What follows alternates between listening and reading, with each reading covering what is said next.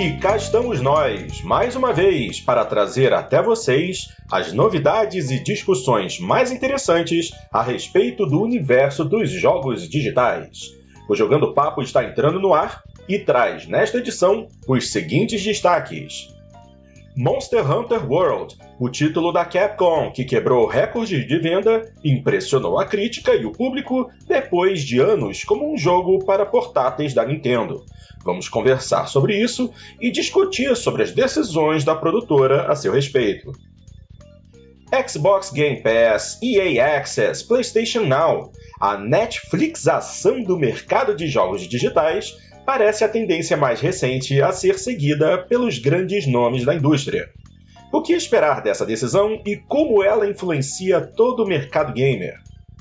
Eu sou Fábio Porto e tenho comigo na sala multiplayer os seguintes jogadores: Dart Randy, Cadelin, Saci e Assassin Monk. O Jogando Papo está carregando.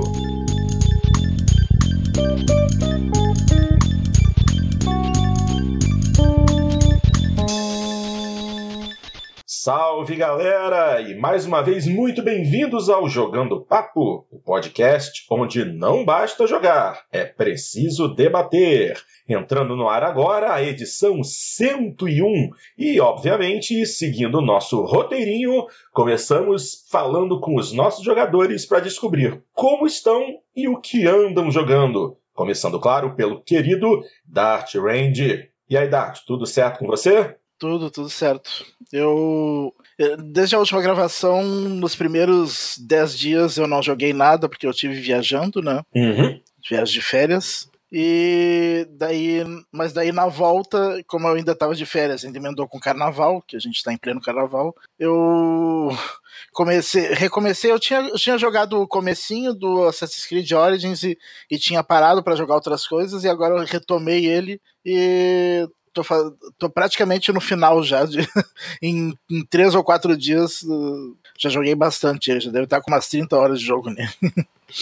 e, e, e só isso. Bom, mas pelo menos então tá valendo a pena, né? Foi dinheiro bem investido. Não, muito bom o, o Assassin's Creed Origins. Eu, eu comprei na, na, Black Friday na época, uh, na live, né? Uhum. E já foi um preço mais em conta do que o do lançamento. Então, vale muito a pena. O jogo tá, tá muito bom, tá, tá teve uma bela evolução em relação aos últimos, estava muito parada a, a franquia, né? Ela, eles estão pendendo mais pro RPG agora, mas o RPG é mais simplificado, mas muito, muito bom de jogar, de gerenciar, é um, mais simples, assim, não tão.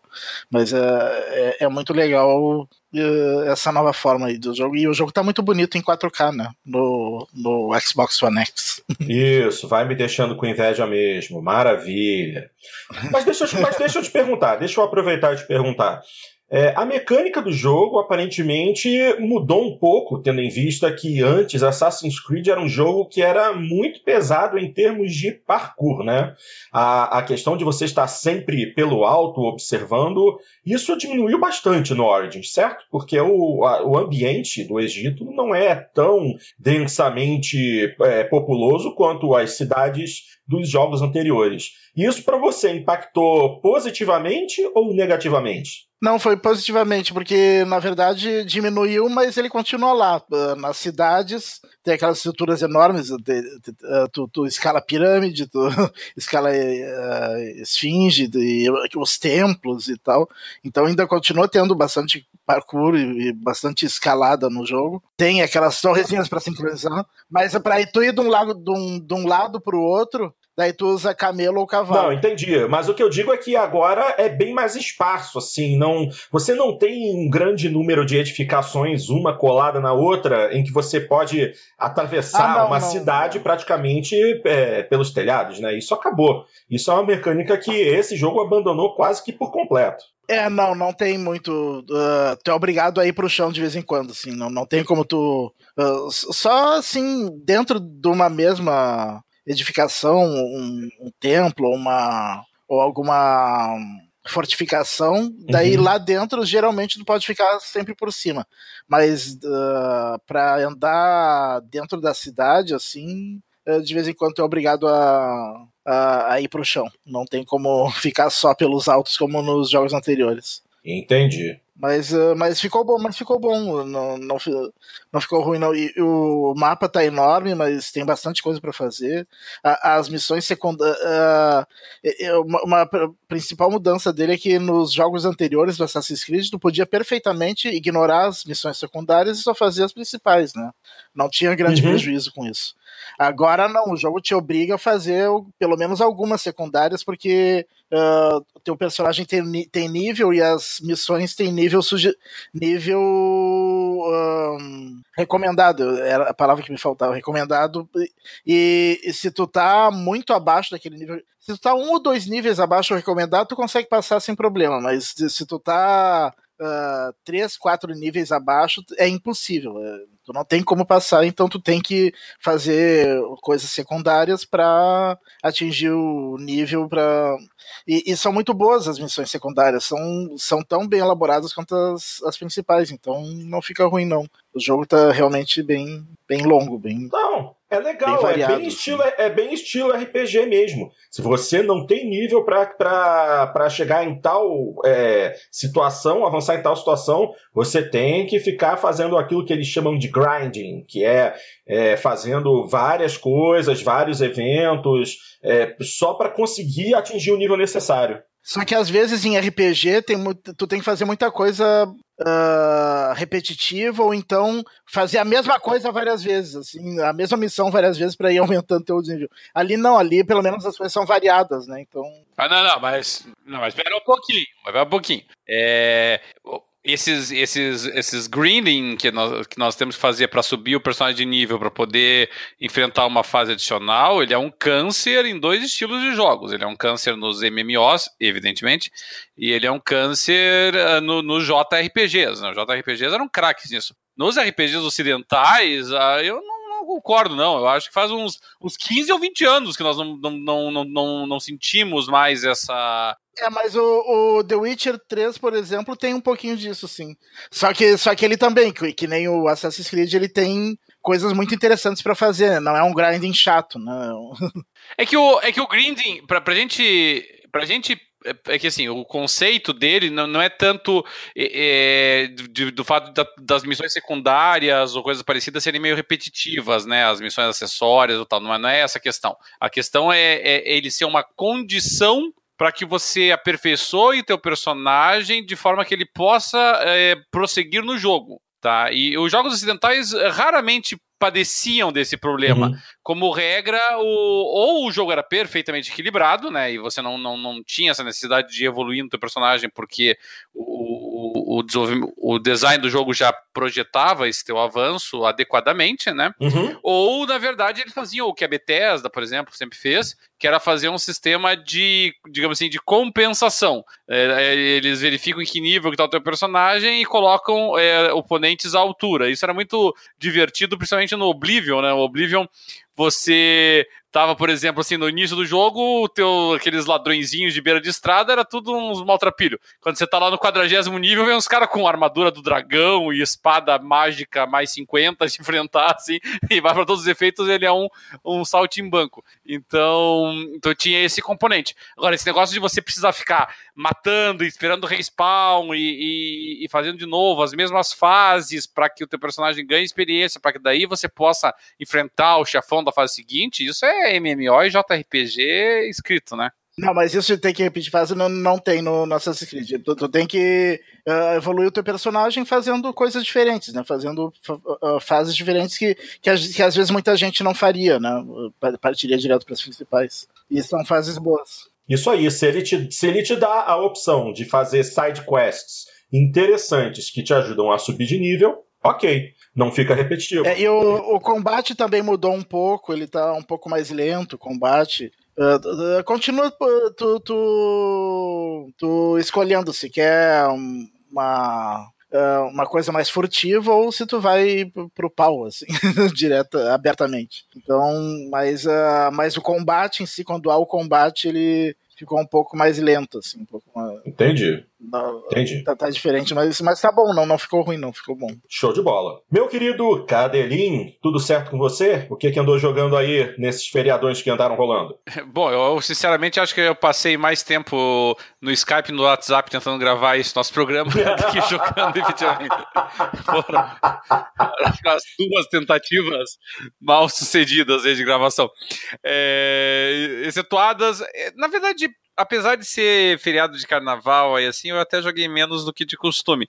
Eu, e o que eu joguei foi mais passando pelas por jogos mais independentes. Eu terminei um jogo de quebra-cabeça que eu acho que só existe no PC, não acho que não tem nos consoles, que se chama Gorogoa, que é um joguinho que trabalha com sobreposição de imagens e perspectiva para que você vá passando de fase. É um conceito diferente, assim, acho que como proposta de jogo é, é bacana, mas não é para todo jogador. Uhum. Eu tava jogando agora o. Ontem mesmo, eu tava jogando o Last Day of June, que é um. É uma espécie de um adventure, embora ele seja mais para um walking simulator do Máximo Guarini, o Máximo Guarini ele trabalhou por um tempo com o Suda 51, mas o, o Last Day of June é, é, filhote do Máximo mesmo. É, ele produz, dirige, desenhou os personagens, enredo, enfim, ele fez tudo do início ao fim.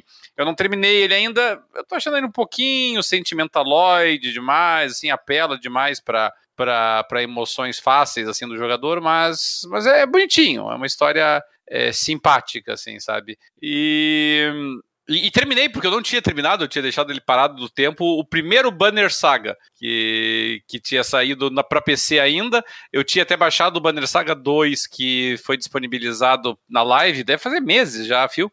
Mas eu nunca tinha jogado o Banner Saga 2 porque eu não tinha terminado o primeiro. Aí eu digo, ah, quer saber de uma? Vamos terminar de uma vez.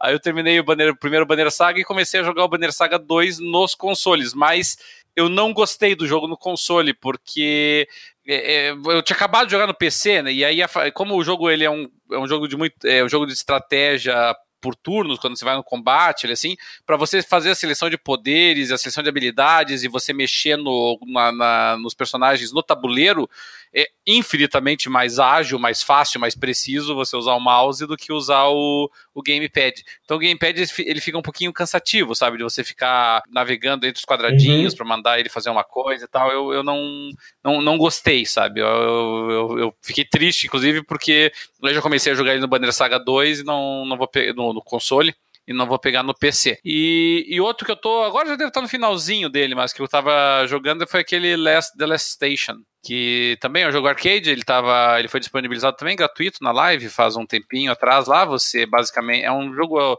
pixelizado, você basicamente faz um, um personagem que. Five, Station não, Final Station, desculpa. É, você basicamente faz um, digamos assim, o um maquinista de, uma, de um trem numa situação de um apocalipse na, na, na, Terra, assim, e você tem que ficar levando as pessoas sãs e salvos de uma estação para outra. E aí, cada estação infectada, você tem que descer, meio que fazer uma limpa nos bichos ou resolver os quebra-cabeças para conseguir o código que te permite é, autorizar a partida para estação seguinte. É, ele lembra um pouquinho, ele tem uma vaga inspiração para quem curte quadrinhos, num quadrinho chamado Perfura Neve. Tem um, tem um filme, na verdade, também baseado. É, eu acho que o filme se chama Expresso da Manhã. E o, o quadrinho é o Perfura Neve, é um quadrinho francês. Eu, me parece que o Final Station traz um pouco do, do, do desse quadrinho. E, e, foi isso, na verdade, sabe? Não, não, não joguei muito mais do que isso nesses últimos. Eu joguei bastante Forza 7 também, porque eu tô terminando ali a última fase é, da, da, da, Forza Championship mesmo, né? E aí eu tô, tá faltando ali acho que uns 10, 15 mil pontinhos para terminar a última fasezinha ali do jogo. Beleza. Show de bola. Saci, grande Saci, tudo bem com você? O que que andou jogando? Ô, meus amigos, tudo jóia? É, eu consegui terminar o Sherlock Holmes, The Devil's Daughter. Hum. Terminei hoje o Wolfenstein 2, The New Colossus, dando muita uhum. risada e, para variar, caindo o queixo com algumas cenas. É, e comecei a jogar pelo Game Pass agora o, o Rhyme, que o Assassin também está jogando, já vi que está um pouco na minha frente. O Injustice 2 também estamos jogando, meu filho também está curtindo bastante o Injustice com aquele modo do multiverso, que você tem vários desafios, não precisa necessariamente jogar online contra as pessoas. Opa, podemos jogar esse online também, inclusive. podemos, podemos, já tô, meu Batman já tá razoávelzinho ali, já dá pra, Tirar um racha. Meu Superman é de vigésimo nível já. É, não, por enquanto, pra, o vigésimo nível eu não botei nenhum. Meu filho que colocou o capuz vermelho e tá satisfeitíssimo com isso. Ah, é? Então tá é. bom. Eu tô com o vigésimo, eu tô com dois só, o Superman e a Mulher Maravilha. Eu gosto dos porradores.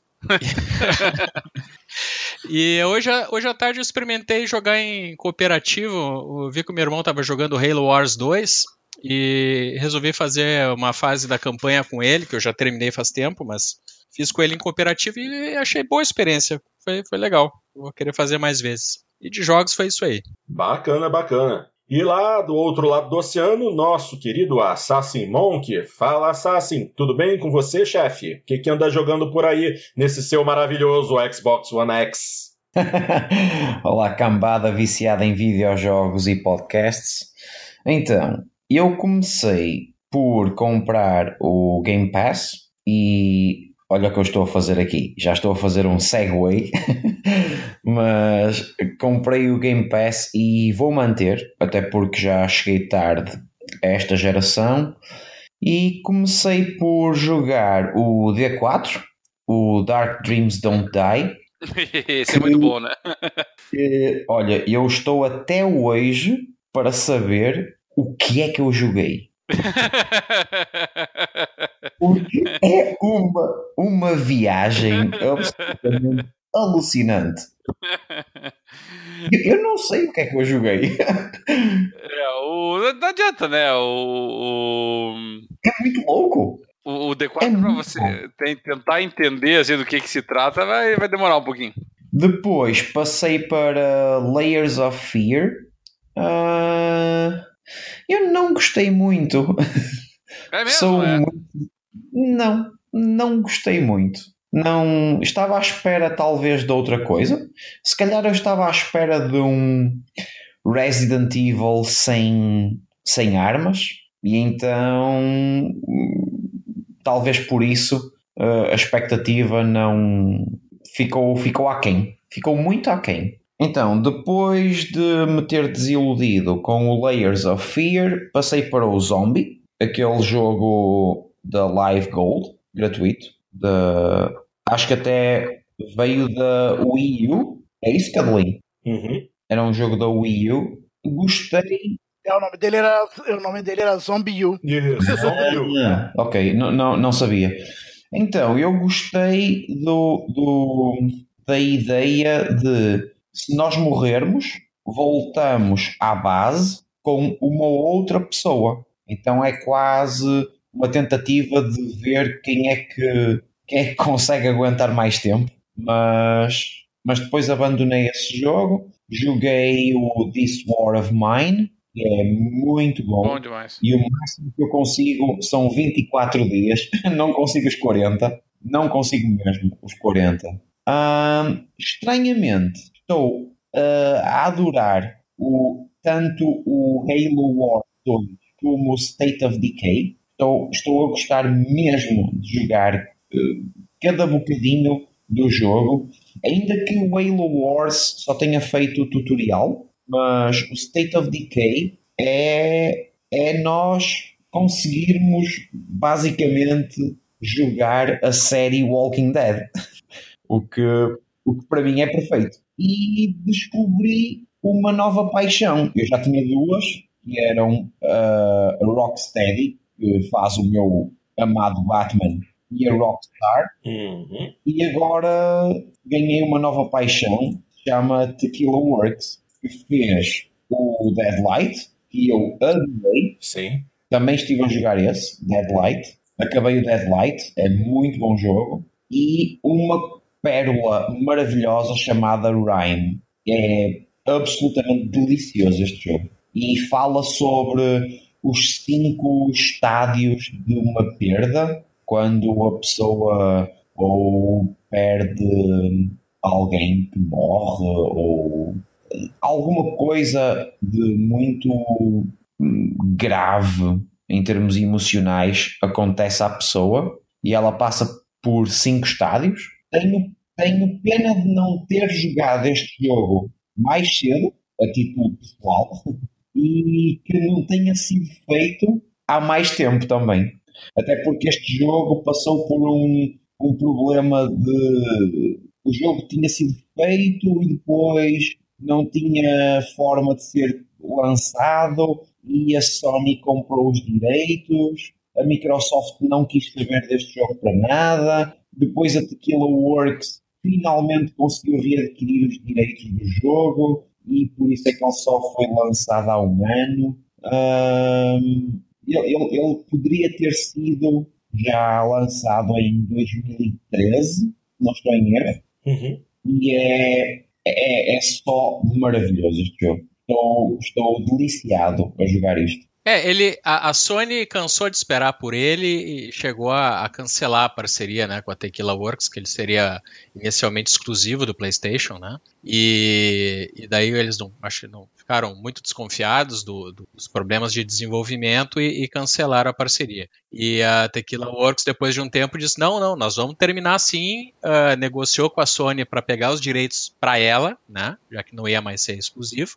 Então acho que recomprou os direitos para poder lançar o jogo, continuou desenvolvendo, daí depois como multiplataforma, né? E felizmente o jogo conseguiu ver a luz do dia, né? Também estou gostando. É uma mistura de Ico com com uh, Journey. É, é, é, é, muito bonito. É um jogo muito bonito que fala sobre a perda e como é que nós devemos seguir em frente após uma grande perda nossa.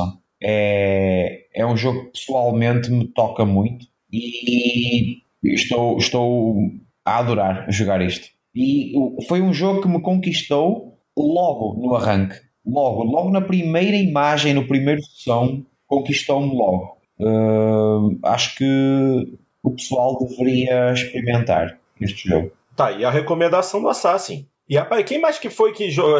Eu vi que alguém mais jogou Rhyme no nosso grupo. Quem foi? Eu tô jogando ele ainda. Ah, você está jogando ele, é, tá certo. Tô na primeira parte ainda. E eu vi que o Assassin foi lá mais à frente. Eu olhava na, na lista de amigos, né? Ele aparece no, no status, né? Uhum. É, jogando Rhyme em negação. Que eu acho que é o que eu. É o primeiro, o primeiro estádio da perda, segundo um modelo psicológico uh, que vocês até podem quem está a ouvir uh, pode procurar na Wikipédia, é, o, é um modelo famoso de, de, de, como acompanhar alguém que tem uma grande perda. E o primeiro estádio é essa, é a negação. É a pessoa uh, faz toda a força para negar que tem um mal. E, e eu vejo que agora ele já está no raiva. Sim, né? exatamente. Raiva. É, é o segundo estádio. Então são cinco mundos dentro de uma ilha e cada mundo uh, é, é, um dos cinco estádios. Um, é, é, é, é, muito bom, muito bom o jogo. Acho que vale, vale, vale mesmo a pena jogar e, e experimentar toda, toda a, a, a metáfora. Muito bem. Bacana, bacana demais. Bom, e da minha parte, é, nesse meio período aí de férias, carnaval, não joguei tanto quanto eu gostaria, porque aqui tem estado um calor horroroso e eu tenho medo de ligar meus consoles quando o calor está horroroso. Mas quando não está tão quente, eu acabo jogando meus joguinhos de corrida. Joguei muito menos o, o Forza Horizon 3, que era a minha principal paixão, porque agora o meu grande foco é Gran Turismo Sport e ocasionalmente Forza Motorsport 7. É, e eu tenho que tomar vergonha na cara e jogar o Mortal Kombat Excel, que eu comprei também, mas está aqui estacionado. Mas isso é mais pra frente. É mais pra frente. E faz tempo que você comprou esse troço aí, né? É, mas, pô. E pra, e pra tirar o, o, o disco de dentro do PlayStation pra trocar? Até ah, isso é. me dá preguiça. Até isso me dá preguiça. O Gran Turismo vai fundir nesse drive aí. Ó, Gran Turismo 5 quase fundiu no drive do PlayStation 3. Por isso que os, os, os drives dos meus consoles são virgens. Ah, é, né? Hum. O Dart, o Dart não gosta de enfiar muita coisa ali dentro, tá manteve a virgindade. levantar do sofá pra, pra trocar disco é muito. É muito anos 90, anos 2000. Não, mas o meu, mas o meu, problema, meu problema não é levantar do sofá, meu problema é levantar da cama. Ah, é bem mais complicado. É muito mais complicado. É muito mais complicado. Pois bem, minha gente, então vamos agora começar com o nosso primeiro assunto de hoje.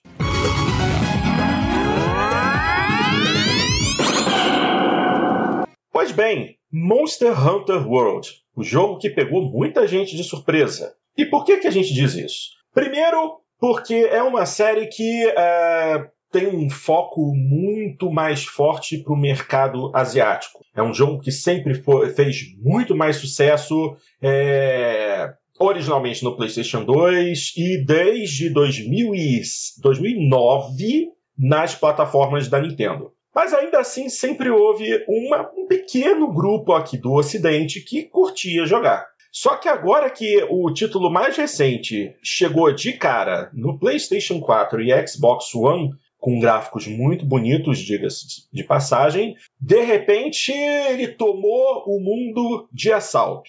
Tanto no Oriente quanto no Ocidente, todo mundo decidiu comprar o jogo todo mundo está curtindo. Ele teve a primeira semana de vendas mais impressionante desse ano até o momento, desbancando inclusive o anterior campeão de vendas no Xbox One, que era o PUBG, né? O PlayerUnknown's Battlegrounds. E se tornou o jogo de maior venda da Capcom na sua primeira semana de lançamento. Aí fica a pergunta: eu sou fã de RPG tradicional japonês. Mas será que esse negócio de ficar caçando monstro não está muito batido? Ou será que realmente a Capcom conseguiu fazer um milagre com esse jogo? Alguém aqui teve a oportunidade de pelo menos assistir? Porque eu, eu realmente estou por fora, então eu dependo da ajuda dos meus amigos para poder explicar o motivo de tanto auê por causa desse Monster Hunter. Vamos lá. Eu tenho visto bastante comentários lá no PXB, né? Uh, já, tinha, já tinha fãs de longa data que jogaram ele nos portáteis e que estavam ansiosos, né? E, mas muita gente começou agora a conhecer a franquia por esse jogo. E os comentários são, no geral, são excelentes, né? É, de uma forma geral, a gente pode pensar, é um jogo que você caça monstros, ganha itens, fabrica novas armas, novas armaduras para caçar monstros mais difíceis, ok. É, em linhas gerais, podemos definir o jogo por isso. Mas assistindo a, a uma série de vídeos e, e, nas publicações, especialmente internacionais, a gente encontra muitos guias, muitas coisas. Você percebe que tem várias camadas assim de, de conteúdo e de atividades que você pode fazer. Eles diversificaram muito o gameplay. Né? Uh, então, assim, como RPG eh, ficou um produto de boa qualidade, né? uh, visualmente está bacana, talvez não seja dos mais bonitos, mas imagino a alegria de quem estava acostumado a jogar no 3DS, no Vita, né? E está podendo usar agora num hardware mais parrudo. Né? Exatamente. É, e porque ele teve, ele teve lançamentos assim, consoles no, no Wii, no Wii U, mas assim, eu acho que a coisa muito, não sei nem se foram nesses consoles se chegou ao Ocidente, né? Talvez tenha tido versões mais em japonês. Bom, eu posso repassar essa informação para você agora. O primeiríssimo Monster Hunter já tem 14 anos de idade. Ele data de março de 2004. As versões para América do Norte e Europa vieram bem depois. Por exemplo, a, a versão para América do Norte veio em setembro de 2004 e a versão europeia só veio mais de um ano depois, em maio de 2005. E originalmente ele era um título de PlayStation 2. Só que depois ele foi na, na venda dele para Estados Unidos e Europa, ele foi disponibilizado para o PlayStation Portátil e depois ainda houve uma versão para Wii. Então tivemos o Monster Hunter 2 que saiu também inicialmente para PlayStation 2, veio para PSP e depois teve inclusive versão para iOS. Foi um Monster Hunter jogo full, não foi uma versãozinha, foi um jogo full rodando no iOS. E aí depois o Monster Hunter 3, né, que é o Monster Hunter 3, ele foi lançado inicialmente no Wii e depois levaram ele para o PSP e até para o PlayStation 3. O Monster Hunter 4 aqui já partiu direto para portátil mesmo, que foi o 3DS. E ficou só no 3DS. É porque o, o, os números de venda desse jogo nos portáteis na, ali no mercado asiático é, foram estúpidos, assim. Sempre, sempre. Uhum. Então eles, nem, eles, eu acho, meio que tentavam lançar alguma coisa em console, mas era no portátil que a coisa explodia. E eu acho que com o tempo eles foram meio que deixando de lado e investindo onde estava certo. E não sei por que motivo, talvez por um, um desejo do, dos desenvolvedores, né, de, de dar um passo além né, na franquia, eles resolveram encarar esse desafio de fazer né, para consoles modernos e se pagou. Né? A, a, Capcom teve vários títulos complicados, é isso, pegar os últimos 5, 6 anos, e, e com o último Resident Evil e com esse Monster Hunter, Uh, e alguns consideram até agora com essa versão do Street Fighter V Arcade Edition também, né? Uhum. Eu acho que ela deu a volta por cima e, e, e, se colocou de novo colocou de novo algum respeito como desenvolvedora, né, que já estava ficando meio complicado pro lado dela. Eu, eu curti muito o que eu vi, né? Mas me pareceu um jogo assim que te consome violentamente pela quantidade Sim. de coisas que tem para fazer, pelo grinding mesmo dele. E então eu tô eu tô deixando mais para frente. Eu tô querendo acabar com algumas alguns jogos estão na minha lista aqui e, e dá tempo para mim esperar ele por uma promoção bacana. É e, é, e é a impressão que eu tenho também, Ricardo, quando eu estava na, na BGS e o Monster Hunter estava sendo apresentado no stand da, da Sony lá e era bastante e estava bastante concorrido, e não só estava concorrido, como estava sendo muito elogiado pelo pessoal que estava assistindo e, e, jogando. Mas o, o, problema do Monster Hunter, dos anteriores já, e também desse, é exatamente isso que você ponderou uh, pelo menos pro meu perfil de jogo, né? É, ele te consome demais. Então, isso assim, para uma pessoa que de repente quer pensar assim, eu quero comprar um, dois jogos esse ano, qual, qual o jogo que eu vou pegar? Eu não, eu não tenho dúvida nenhuma de que Monster Hunter World é um dos que você deve considerar seriamente. É, pela qualidade do jogo, pela beleza dele, pela, é, pelo custo-benefício que ele te traz em termos de tempo de entretenimento, de tempo de diversão, de conteúdo do jogo, não tenho dúvida nenhuma. Falo de 50 Agora, horas de campanha, né? É, isso para começar a brincadeira, né? Isso. Fora o restante. Então, então eu acho que para quem está interessado é, realmente em ter um bom retorno aí para o dinheirinho investido, eu acho que é uma excelente ideia. É, para mim, é, que, que, que gosto de variar, gosto de ficar é, alternando entre estilos, entre gêneros, entre os meus jogos. É, é difícil um jogo como esse entrar na minha lista porque ele me consome demais, assim, sabe? Acaba frustrando, né? Daí é, e prejudica realmente a, a minha vontade daí de, de, diversificar. E o, então não é um jogo que eu provavelmente pegarei, mas exclusivamente por conta disso, e não porque é, por, por, qualquer tipo de limitação técnica de qualidade. O jogo parece maravilhoso, realmente. É, a impressão que fica é. Eu fico contente pela, pela empresa, uh, como foi dito já com.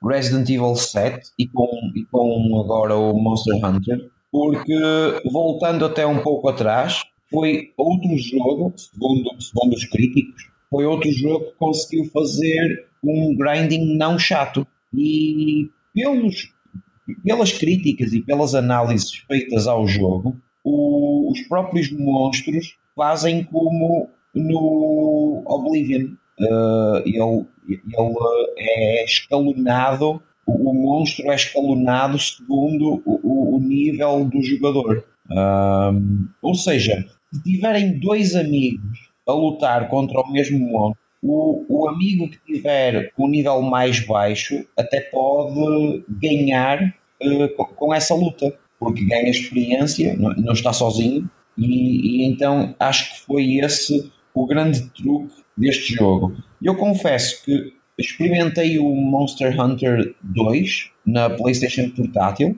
mas foi tão, tão, tão difícil que, que abandonei. E confesso que inicialmente não tinha vontade nenhuma de jogar este jogo e, ainda não o joguei, mas não tinha vontade justamente porque pensei que ia ser um, um, uma, uma entrada de novo neste mundo muito complicada, porque as versões anteriores não eram para jogadores iniciados. Era, era um jogo que, logo de início, exigia muito, muito, muito do jogador, muito conhecimento prévio, muito, muita experiência. Então, confesso que foi um jogo que ainda estava a ser desenvolvido, ainda não estava, ainda não, não tinha sido lançado e eu já tinha um, um pouco de receio de comprar.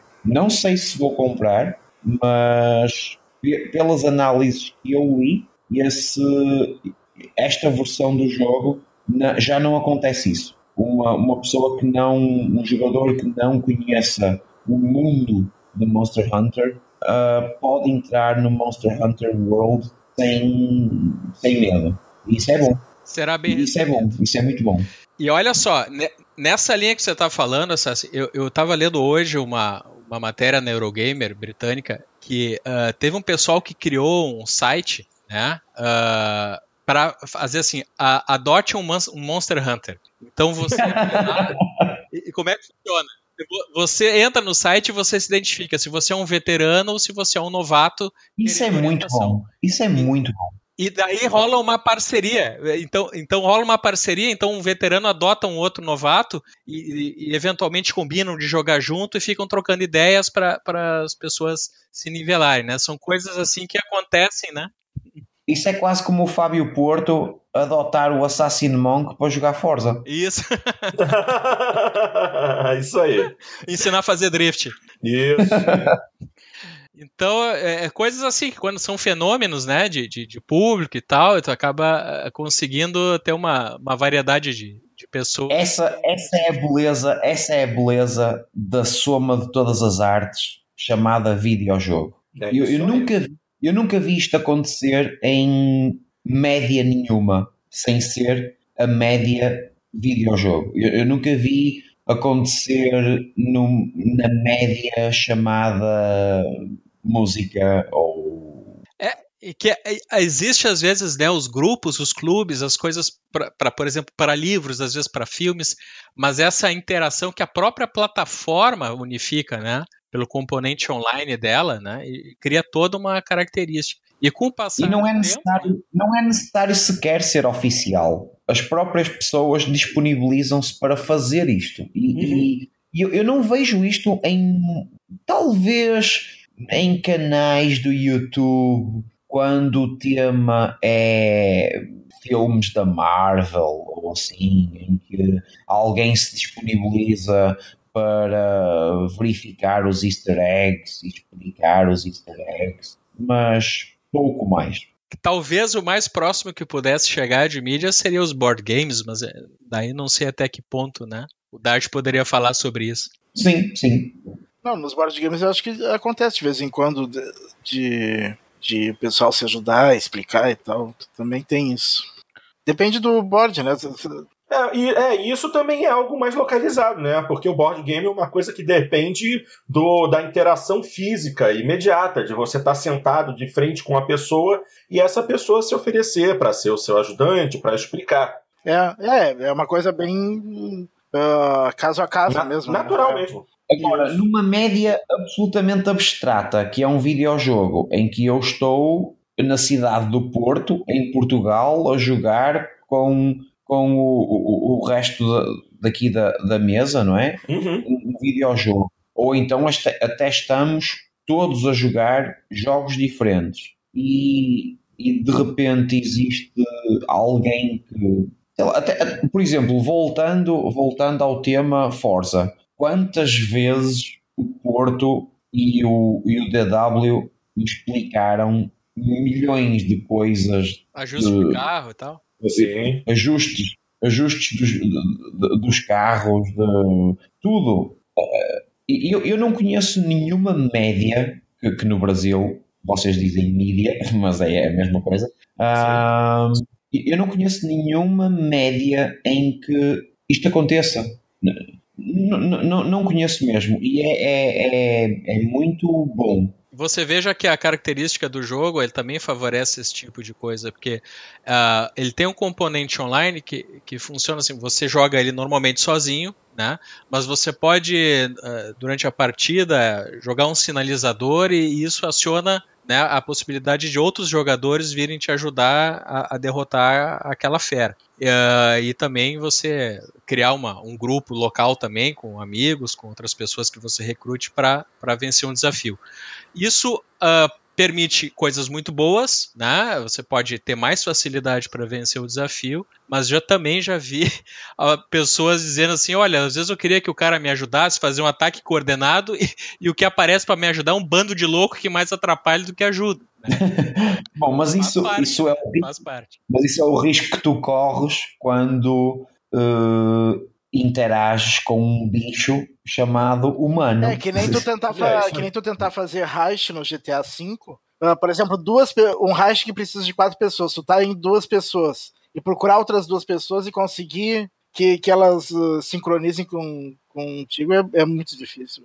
É, é, é uma das coisas, frus, é uma das acho... coisas frustrantes do, dos heists no GTA, né? Se tu, não, se tu não tem o um grupo fechado, é difícil. É. O que eu continuo a achar espetacular é que neste tipo de entretenimento, que toda a gente dizia que criava pessoas antissociais e eh, nas gravações antigas eu até brincava com isso logo no arranque do podcast. Um, que chamava o pessoal de, sociopata gamer.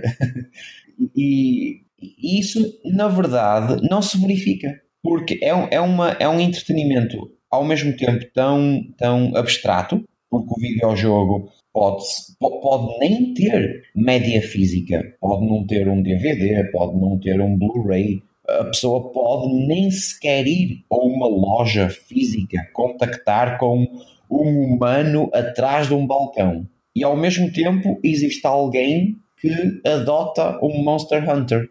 Isto é, é espetacular. É, é o, que, é o que se fala, né? Às vezes a gente está querendo dizer que uma coisa é causa, mas na verdade a gente está vendo é um sintoma. Né, de uma característica da sociedade. Não que o videogame eh, provoque algumas coisas, mas uh, deturpações, digamos assim, sociais de comportamento, nós vamos enxergá-las no videogame também, porque ali as pessoas vão manifestar esse seu lado. Sim, e é uma, é uma, é uma, é uma forma fácil de ler coisas às avessas. É muito típico, é muito típico nosso.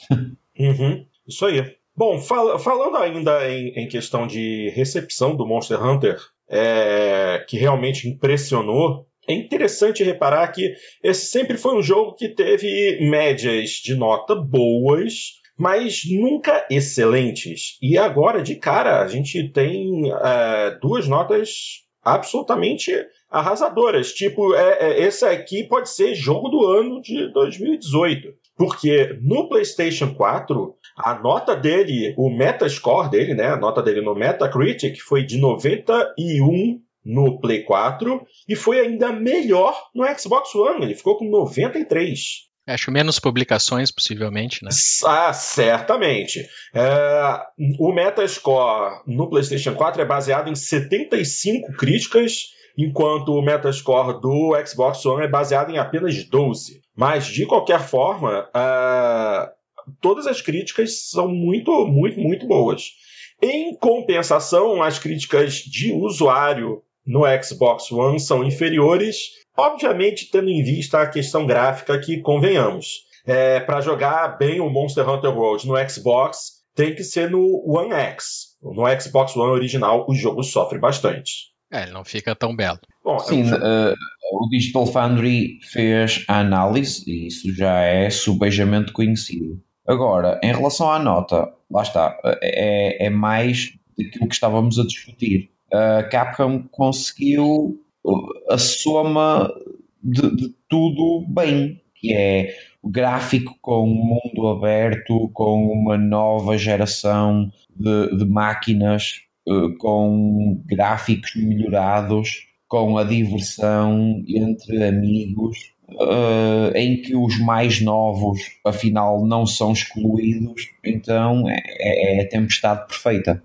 É isso aí. Ok, gente. Alguém tem mais alguma coisa a adicionar ou podemos partir para o próximo? É, eu não tenho muita coisa a adicionar ao, ao tema porque eu realmente não, não joguei o jogo.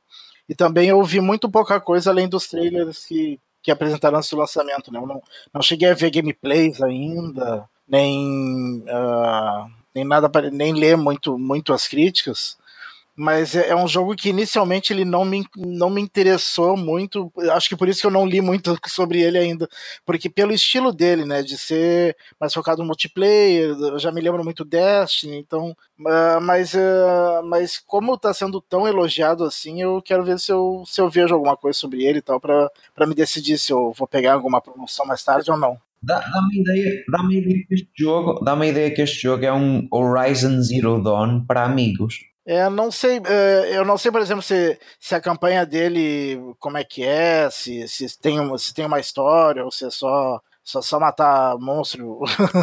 então eu quero. A, a, história é bem interessante, assim, parece que assim, é, é um grupo de, de, de estudiosos da natureza que só querem observar. Mas infelizmente eles precisam observar alguns animais por dentro. Então... É, é, eu vou ver, eu, eu, eu, não vi nenhum gameplay ainda, eu vou ver aqueles gameplays que tem de, a primeira hora, a primeira, primeira meia hora, pra ver se, pra ver se, se me interessa o jogo, se, se eu vou esperar alguma promoção. Eu, eu não sei se. Tu comentou assim, ah, sobre ser focado no online, eu não sei se ele é focado no online, ele tem esse componente, mas eu, eu acho que o pessoal joga sozinho de boa, viu, Dart? Eu achei que ele era mais focado no cooperativo pra derrotar os monstros. Não, não, não, não. Ele, ele, Acho que é só ele possibilidade, online, mas é, é só possibilidade, ah, é isso aí. Dá para jogar ele de boa no offline. Ah, então vou, vou dar uma olhada. Talvez eu me interesse por ele, porque inicialmente não me interessava nem um pouco. Passou a chamar minha atenção pelas notas que recebeu e elogios e tal. Então... É isso aí. Ok, então vamos para o nosso próximo tópico de hoje.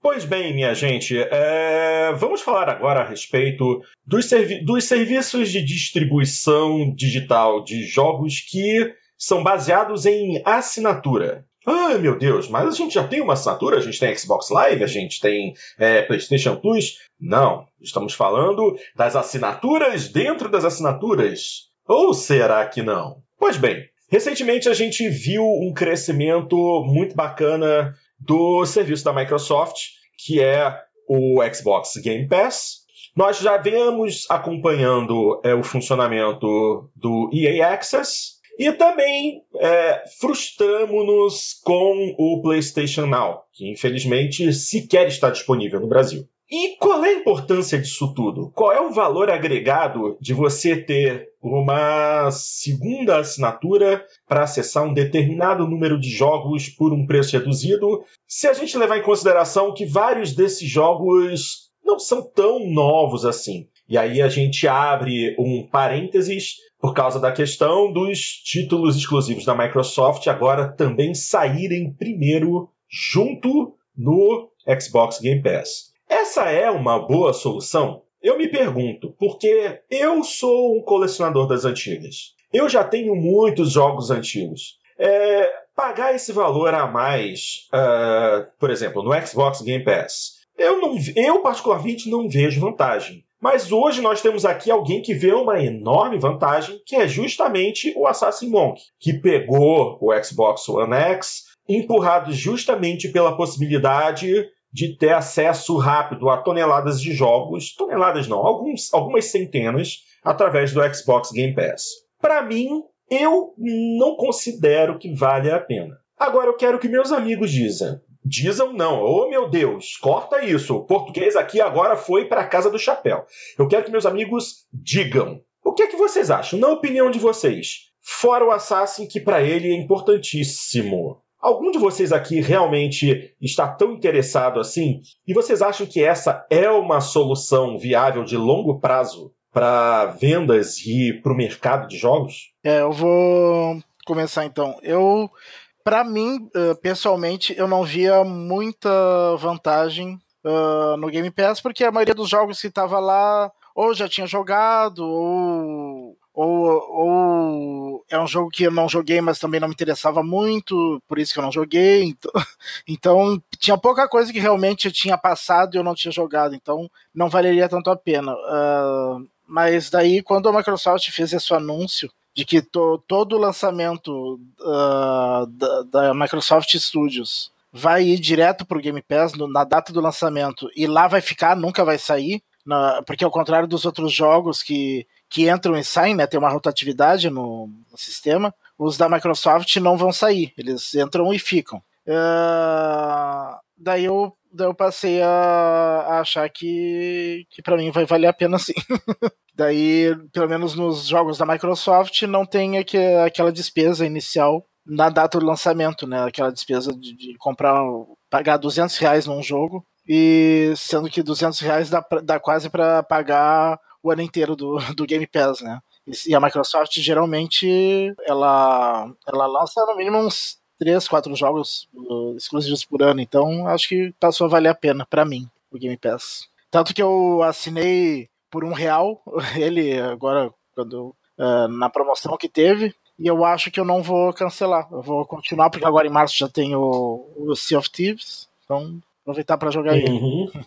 Ah, é verdade. É. É, pro nosso ouvinte que, que nos acompanha assiduamente, pode ser que ele tenha a impressão de que nós já abordamos esse tema, porque quando foi anunciado o Xbox Game Pass, a gente abordou, e quando foi lançado oficialmente, nós abordamos de novo. E agora nós tivemos mais essa novidade. Quando o, o, o Alexandre, quando o, o Assassin fala da, do fato dele ter assinado, veja, nada mais natural. Eu, eu o público-alvo do, do Microsoft Game Pass é esse. São pessoas que estão ingressando no Xbox One agora, é, que já perderam grande parte dos lançamentos aí dos últimos dois, três anos, que seja, e, e aí é uma forma econômica de você ter acesso a vários títulos que já haviam sido lançados. Na proposta original, e nós já abordamos isso em outros programas, o objetivo era esse. Com essa novidade que a Microsoft colocou aí no meio do caminho, no sentido de que os lançamentos dela ficariam disponibilizados também no Xbox é, Game Pass, aí já mudou de figura, e a conversa é outra, né? Porque. O público mudou. É, muda, porque vamos, vamos, vamos, vamos supor, vamos pegar assim o, a situação mais, digamos assim, não, não vou dizer a menos, a menos interessante de todas, porque a menos interessante seria um cara que não joga jogo nenhum da Microsoft. Mas vamos pegar um cara que jogue um jogo da Microsoft. Vamos pegar um cara como o Porto. É, não que o Porto só jogue, só jogue um jogo da Microsoft, tá? Hum. Tô, tô, ponderando aqui. Ó. Vamos pegar aqui uma pessoa como, seja como o Porto, que, que gosta muito de jogos de corrida, e a única coisa que ela joga da Microsoft, que ela gosta mesmo, é Forza. Que sai um por ano. E não, aí, ano... pera, não, peraí, peraí, vamos com calma. Deixa eu me localizar aqui. Deixa eu impedir, é, interromper e deixa eu me localizar aqui. No momento, temos três títulos é, que estão programados para ser lançados esse ano que já vão direto para o Game Pass, que são o Sea of Thieves, o Crackdown 3 State e o é, State of Decay. State of ok, vou te falar. Não tenho interesse no Sea of Thieves, embora eu ache bonitinho, não tenho o menor interesse no State of Decay. Mas o Crackdown me interessa. Será que esse único jogo é, exatamente essa ponderação que eu faço. No teu caso, por exemplo, que você tem um jogo, por isso que eu dei o exemplo uhum. aqui, embora pensando em jogos de corrida. Só, né? só uma coisa, temos que lembrar uhum. que tem os jogos do segundo semestre que ainda não foram anunciados, é. né? Também. Mas, mas, vamos supor. Tem Forza Horizon 4 por aí. Né? Vamos pegar o pior cenário possível, que é que você tivesse um único jogo. Tá? E, veja bem, não estou dizendo que é só isso que você joga, tá, Porto? Mas vamos, vamos supor que você só jogasse isso, que é a única sim, coisa sim. que você joga e o único título que a Microsoft vai lançar que te interesse fosse um Forza. Mas que sai todo ano. Tá, então você teria um título, pelo menos, é, aspas, né, embutido no preço que você estaria pagando. E aí vamos pegar o seguinte: quanto é que tá saindo o, o Xbox Game Pass aqui? Tá 15 reais por mês? 30 por mês. É, ele tá 30 por 30 mês. por mês. Tá. Uhum. É, eu achei que estava era um pouquinho menos, mas tudo bem. 30 por mês que seja.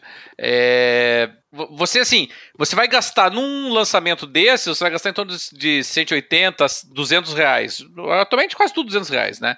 É, e, e, e, assim, 300 já estaria gastando parcelado no decorrer do ano tá? Não seria nenhuma coisa que você estaria sentindo necessariamente. É, mesmo para essa pessoa que joga um único título, que esperaria um único título por ano, é, me parece que já começou a ficar mais interessante agora. E se for uma pessoa que vai jogar mais do que isso. Já compensou. Pois é, eu penso que já compensou daí, sabe? Aí mudou de figura. Aí até eu tô começando a, me coçar um pouco aqui, assim, sabe? E olha que eu já sou assinante da, do, da PSN, já sou assinante do Xbox Live Gold, já sou assinante da EA Access também. Mas é, ficou bem interessante, me parece, assim, sabe? O, a, a, oferta agora. É claro que na prática você está pagando assinatura em cima de assinatura, né? Isso, esse é o problema. Daí, Isso. Aí se você pensa, aí vamos Isso me incomoda muito. É, e aí vamos pensar o seguinte, tá? Vamos pensar o que aconteceu com o Netflix, tá? Vamos, vamos tentar entender. Quando o Netflix foi, foi lançado, o primeiro efeito que ele, que ele produziu foi um baque nas, nas assinaturas de TV a cabo. Certamente. Tá, que tem caído, tem despencado, né? Que é o efeito que a gente sente até hoje, né? O, as TVs a cabo não, não param de perder clientes. O pessoal tem sentido que simplesmente ter acesso à internet e ter acesso a, aos diferentes serviços de streaming, não é só o, o Netflix, mas entre tantos outros que existem, é, já bastaria para elas. Mas curiosamente, o sucesso do Netflix tem sido para ele um dos um calcanhar de Aquiles, porque todo, todo mundo agora começou a olhar o Netflix com inveja e, e começaram a tirar os produtos deles do Netflix para criar seus próprios serviços. Então a Fox fez isso, a Disney está ameaçando há trocentos anos fazer isso, e, e, o Netflix se viu forçado daí a produzir mais é, conteúdo próprio. E aí, claro, o Netflix está com conteúdos que variam enormemente de qualidade. Né? Tem algumas produções muito baixas, algumas produções muito altas, mas também o Netflix tem tomado prejuízos astronômicos aí para conseguir é, ter o seu próprio conteúdo. Do ponto de vista do, dos serviços de assinatura para videogame, essa, essa comparação ela pode ser útil, embora claramente, embora ela, ela, seja enganosa também, tá? Porque nós temos que lembrar que nenhum desses serviços, como o EA Access, nem o, Xbox é, Game Pass, são serviços de streaming. Tá? Lembra, lembramos os nossos ouvintes que já faz uns dois, três anos que nós tivemos, inclusive, um programa inteiro dedicado a isso. E, e, todos nós, na ocasião, com maior ou menor grau de pessimismo, dizíamos que era muito difícil que o streaming emplacasse como uma alternativa viável. Verdade seja dita, eu não sei se vocês concordam comigo aqui, senhores, mas nos fugiu na época a possibilidade não de que não fosse streaming, mas de que, de que fosse um serviço pago por meio do qual você tem acesso a uma biblioteca de jogos para que você pudesse baixar no seu computador ou no seu videogame. É, isso não foi uma, uma, alternativa que eu me lembre, pelo menos, da gente ter aventado na ocasião. A Sony até tem um serviço que é efetivamente de streaming, mas é um serviço que não decola, ninguém fala dele, nem está espalhado no mundo inteiro, é, não, não, não, não, realmente não emplacou. O que emplacou para nós, pelo menos nesse primeiro momento, tem sido esses serviços de, de assinatura. O meu, o meu único receio com serviços como o Xbox Game Pass, mas também pode ser uma esperança, é que o pessoal perceba que esses serviços estão funcionando para Electronic Arts, para Microsoft agora, e aí todas as empresas resolvem entrar no, no, barco, né? E aí vai ter o mesmo problema que aconteceu com o Netflix, vai ter uma pulverização de serviços, e aí onde o que a ideia no começo era que você poupasse dinheiro, agora você está gastando mais, porque daí você tem que ficar, para ter acesso a um jogo, tem que assinar o serviço de não sei quem, para ter acesso a outro jogo é o serviço de um, do, do, do, do fulano, do outro é do cicrano, e aí, e aí o, o sistema se canibaliza, por assim dizer. Tá? Enquanto o serviço estiver relativamente restrito, a, algumas propostas assim, eu acho que ele funciona muito bem, mas eu não vejo como uh, não enxergar que o Xbox Game Pass e o EA Access serão serviços concorrentes. O, que não, não terão o mesmo conteúdo, é óbvio, mas vão, vão, vão apelar para o mesmo consumidor. O consumidor vai olhar ali e digo: será que vale a pena eu ter um ou ter o outro? Ou será que vale a pena eu ter os dois? E, ou não ter nenhum? São coisas que o, o consumidor vai começar a sopesar. E, e, conhecendo o nosso eleitorado, eu não duvido nada daqui daqui a pouco o Ubisoft resolva ter a mesma ideia, que a Square Enix resolva ter a mesma ideia, porque eles gostam desse tipo de coisa, entendeu? É, a, a Ubisoft até hoje ainda tenta lá o, o Uplay dela para concorrer com outros serviços é, é, é, online. Então eu não duvidaria. Aí daqui a pouco já vem, uh, mesmo estando com a EA, a Blizzard já vem com seu serviço próprio, uma subdivisão do serviço da EA, sei lá, sabe? E, esse é o meu receio. Não, a Blizzard não tá com a EA, tá com a Activision. É, desculpa, hum. com a, com a, dividir a Activision e a Blizzard sair pro, pro, pro dela, né? Então, eu acho que a que, que existe esse risco de canibalização.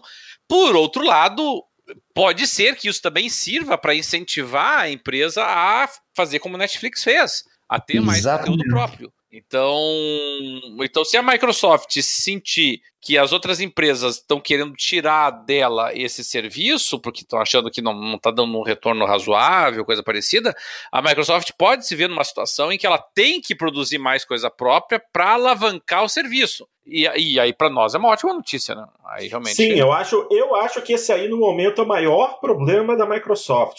Ela ainda se fia em muitos poucos títulos exclusivos e a maior parte daquilo que realmente faz sucesso é third party e multiplataforma. Esse é, é, o maior calcanhar de Aquiles da Microsoft no momento. Pois é, e aí eu, eu acho que esse é, é, a questão que vai, vai surgir eventualmente. Uhum, Agora, uhum. Que, o que me parece é que o, o, tanto o lançamento do EA Access e, e, e, me parece que o fato da Electronic Arts continuar é, investindo no EA Access e agora a Microsoft ter resolvido entrar no barco, me parece um claro indicativo de que o negócio está funcionando, né? Sim. Então, tanto está funcionando que a Sony não, não, não adotou no, no dela porque ela acha que, que é um serviço que pode demolir o, sistema, o, a, o PlayStation Now, que já não decolou de qualquer sorte. Então a Sony olha isso com muito receio.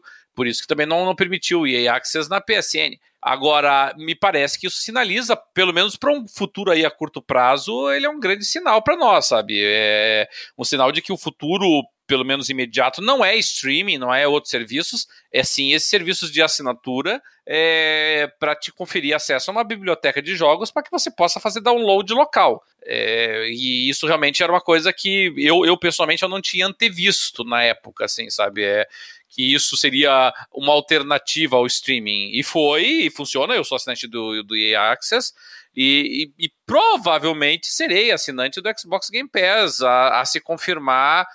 Confirmado já está, né? Mas à medida que ele se concretizar e os jogos saírem e estiverem disponíveis, é muito provável que eu acabe aderindo a ele também. Há um tempinho atrás saiu uma reportagem até, né? Que uh, eu não me lembro de quem foi a reportagem do, de um cara falando que o, esse Xbox Game Pass, do jeito que está hoje, é a visão uh, é a visão uh, inicial original. Do, da, original do, do Xbox, Xbox One para Microsoft. Uh, só que sem a parte ruim, né?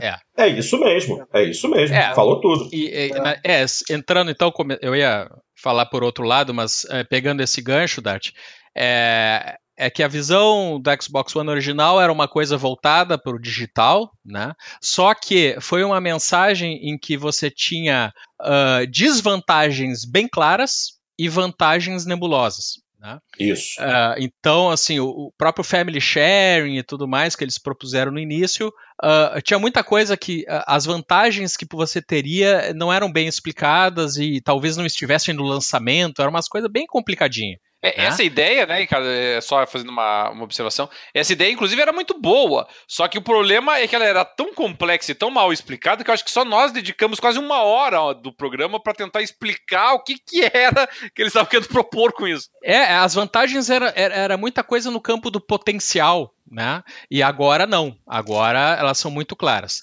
Mas eu, o que eu gostaria de, de ponderar eh, sobre essa situação, e, e um dos motivos disso ter virado notícia, Uh, o Porto falou sobre a questão dos exclusivos, da quantidade de exclusivos da Microsoft, e pode-se discutir também o peso deles.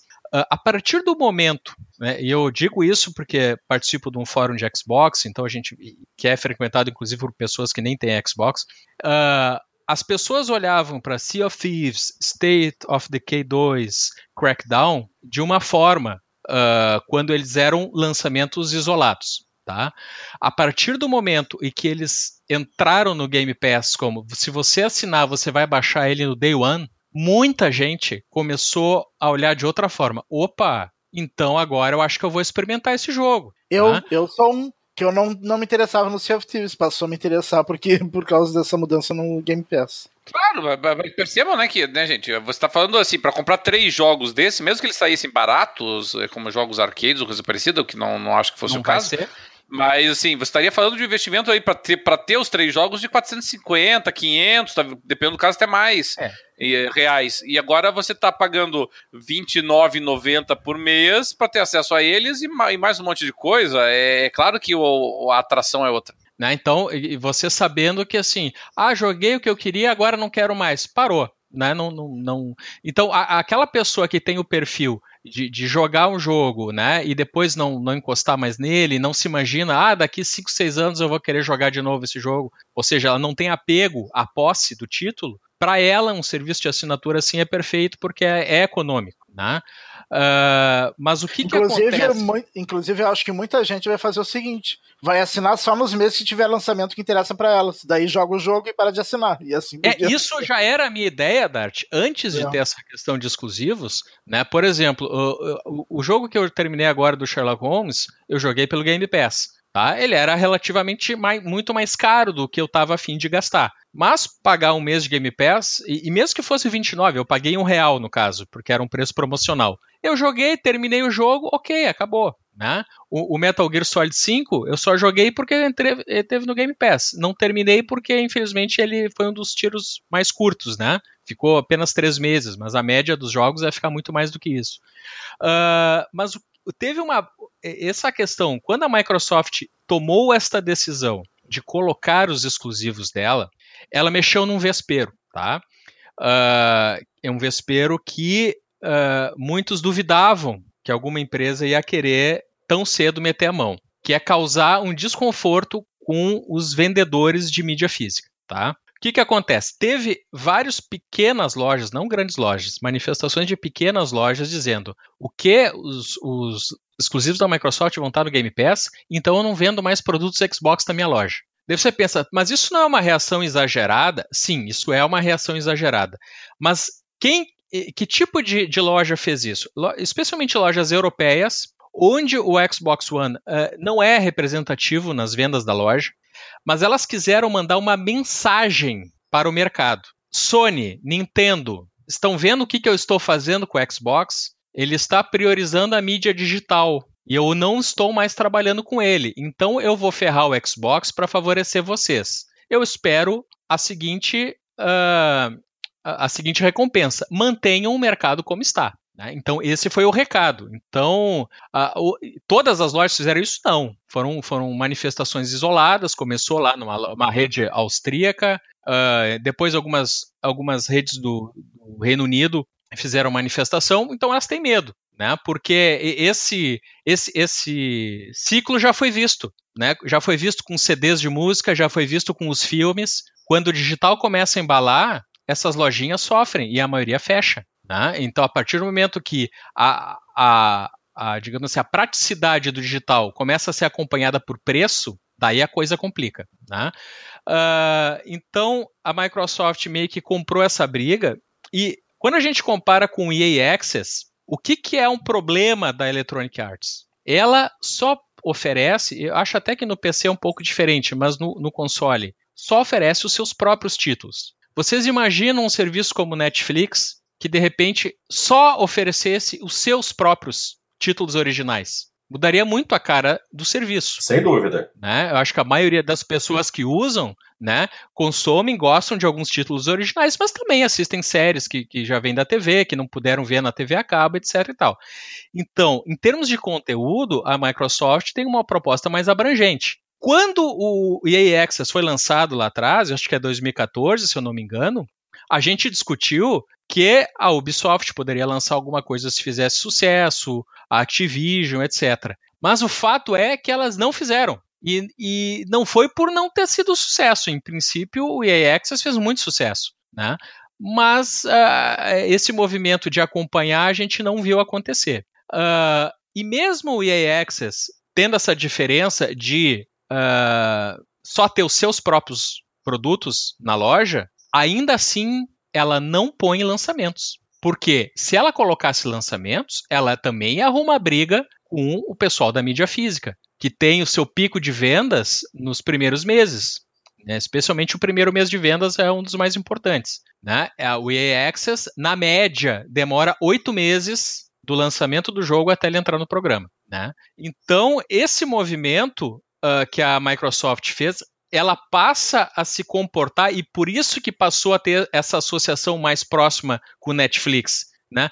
Porque em tese, quem é mais parecido com o Netflix é o, é o PlayStation Now, que é, também é um serviço de streaming. Se você for olhar na página do PlayStation Now, tem uma grande quantidade de títulos, inclusive exclusivos PlayStation, mesmo que não sejam novos, né? Uh, mas por que o, o, Xbox? Porque o Xbox passou a colocar uh, o seu conteúdo da mesma forma que o Netflix faz. Estou lançando o conteúdo no meu serviço de assinatura. E isso incomodou algumas pessoas, e daí passou o pessoal a enxergar esse sistema de assinatura de uma forma que realmente começa a abalar e a criar movimentos de mercado que podem afetar seriamente o pessoal da mídia física. Eu vou começar por desconstruir o porquê de eu ter o Game Pass e o porquê de eu ser, se calhar, desta mesa, o maior fã deste, deste serviço. Então, eu, como eu já disse no, no, no podcast passado, eu sou muito mau jogador multiplayer. E então eu aposto sempre em conteúdo single player. Posto isto, eu comprei uh, Xbox One X por causa do Game Pass. Porquê? Porque não existe PlayStation Now para a PlayStation 4.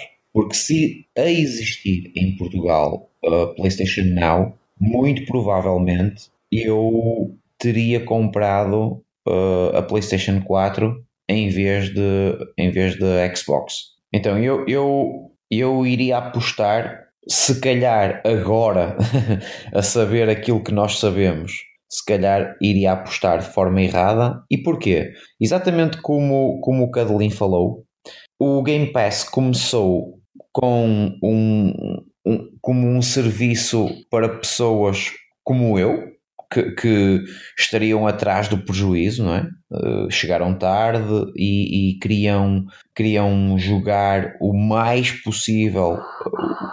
Então eu comecei com o Game Pass como, uma forma de correr atrás do prejuízo, valeu a pena, e logo no início uh, eu, eu, eu questionei-me da seguinte forma: por que é que a Microsoft não coloca aqui os exclusivos dela. E parecia que a empresa me estava a ouvir, porque um mês, um mês depois, um mês depois lançam, lançam esta bomba.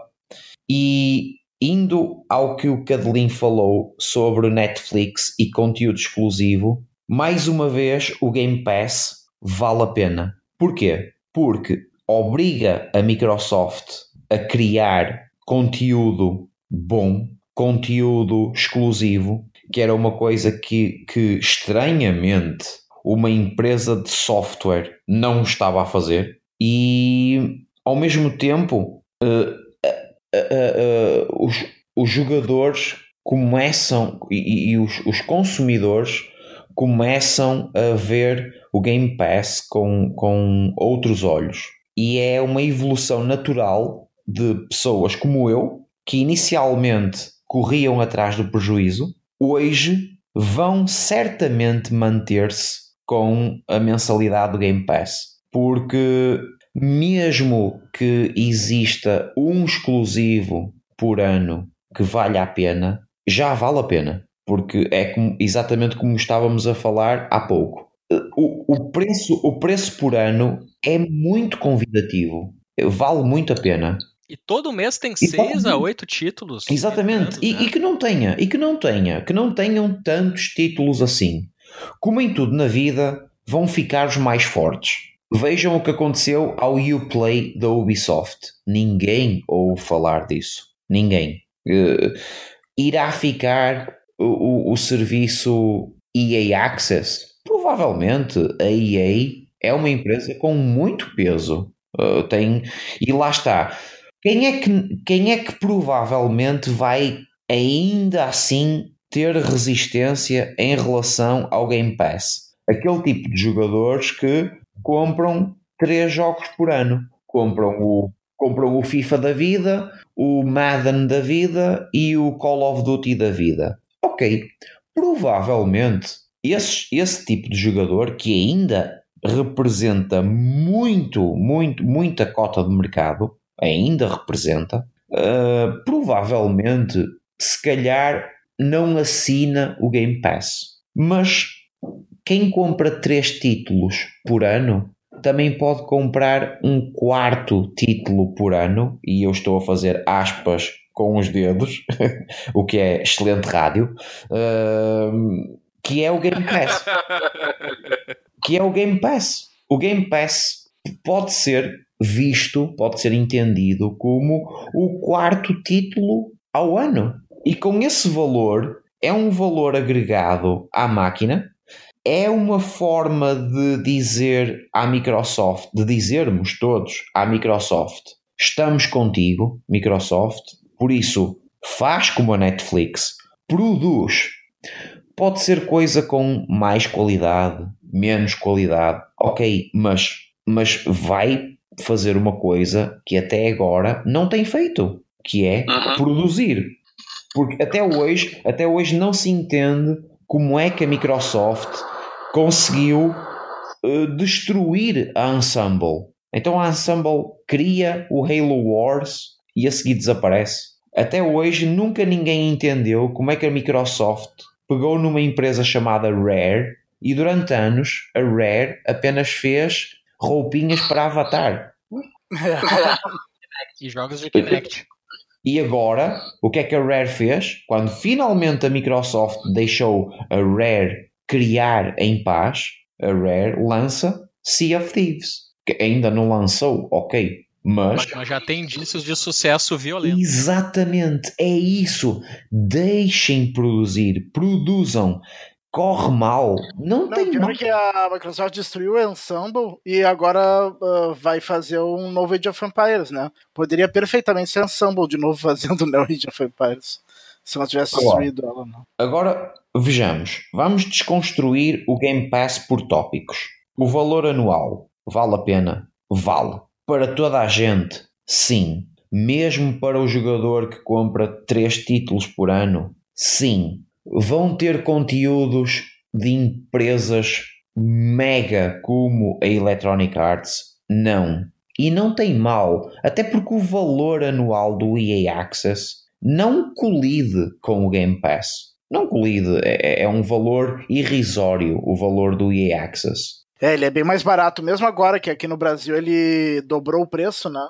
Que ele estava bem defasado o preço aqui, mas mesmo assim ainda é barato. É quase um plus é quase um plus ao Game Pass.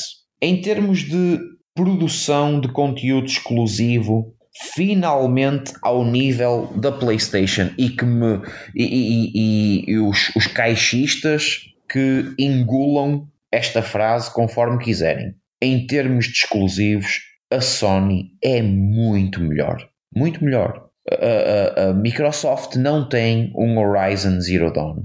A Microsoft não tem um, um The Last of Us. É, The Last of Us. Não tem um Nico. Não tem um The Last pode comparar com estúdios, né? Não tem uma Naughty Dog. Não tem. Não tem. E a, e a Microsoft é uma empresa de software. Ela tem finalmente de produzir software. E eu acredito que esta história do Game Pass tenha sido o clique para, para realmente começarmos a ter conteúdo exclusivo uh, de qualidade. E se não for de qualidade, não tem mal. Ela vai aprender com isso. Agora, posto isto tudo, eu tenho dois receios em relação ao Game Pass, que pode ser a cura para o mal ou então a, a, a doença espalhar-se, que se chama Season Pass e Loot Boxes. Será que o Game Pass além dos conteúdos exclusivos, vamos pegar, por exemplo, no exemplo do Fábio Porto. O Fábio Porto compra o Game Pass para jogar apenas uh, Forza. E o Forza 8, como é que ele vai ser disponibilizado? Vai ser o Forza 8 uh, Gold padrão, edição padrão. Gold Edition HD HD 4K HDR Plus Ultra Mega cenas cósmicas ou vai ser um Forza 8 uh, com duas pistas e três carros? Na verdade, pelo menos esse padrão já estava meio que definido, se você for ver dentro da Microsoft, pelo menos, né? De você ter três versões e, e, os Game Pass e os DLCs, isso é, eu acho que é uma coisa que a indústria acabou definindo antes mesmo da gente entrar nessa era do, do Game Pass. Mas pode virar uma armadilha pior ainda. É, porque, porque assim, atualmente, tudo bem, atualmente você tem. Porque é, é, é, o problema de você pagar as coisas por antecedência, tá? Eu entendi o raciocínio do Alexandre, eh, eu, eu concordo integralmente com ele, tá? Vamos, vamos supor que você. Não agora no lançamento, tá? Mas vamos supor daqui a dois, três anos, tá? Então você, Microsoft, tem uma base instalada já de, de assinantes do, do, do, Game Pass, entendeu? Eu não, não, estou dizendo que ela vai fazer isso, mas o que, que pode ocorrer? Pode ocorrer que, na verdade, o jogo vem ainda mais pelado do que atualmente. Por isso que eu não acho que dá para dizer, ah, porque uh, já está posto que vai ser a edição básica. Mas, mas o que é a edição básica? Exatamente. A edição básica hoje é uma coisa, mas de repente daqui a dois, três anos ela vai dizer, não, não, nós te demos acesso ao jogo, mas tem três pistas. Aí, o que hoje nós chamamos de standard vai virar daqui a pouco deluxe. E, e, o que nós chamamos hoje de demo vira standard, entendeu? E, o, e, então você pode cair nessa, nessa situação, né? Em que você tem hoje o que seria standard, mas daqui a três anos você já descobre que é standard, tem metade dos carros de hoje, tem metade das pistas, e o resto tudo é DLC, é Season Pass, é, é loot box. É que a Microsoft, a Microsoft não pode cair agora no ridículo de, ahá, ok, finalmente nós temos a plataforma e a base e o apoio ideal para criar conteúdo exclusivo, mas depois dá-nos uma versão beta chamada é, é, Standard. É, Isso, por enquanto, não tem acontecido, mas vamos. Mas pode acontecer. Eu acho que não vai acontecer porque ainda vai ter a edição física, vai ter a edição uh, ah, para comprar digital para quem não assina o Game Pass, e vai ter que ser a edição standard que é vendida para os outros, né? Não, se eles criarem uma versão substandard, daí sim, daí o pessoal vai, não vai assinar o Game Pass por causa disso. Não, esse, esse é o é. ponto. Né? o receio ele tem todo fundamento. Até por práticas que a gente já vê hoje, já viu muito na indústria. Então, o receio é, é bem fundamentado. Mas o que, que acontece, que eu, que eu já aleguei nessa discussão com, com, outras, uh, com outros amigos? Uh, a partir do momento que você começa a desqualificar o produto que você está botando na assinatura, você desqualifica a própria assinatura. Então, uh, eu piorar a qualidade do que eu estou colocando lá é, é, uma possibilidade? Sim, é uma possibilidade.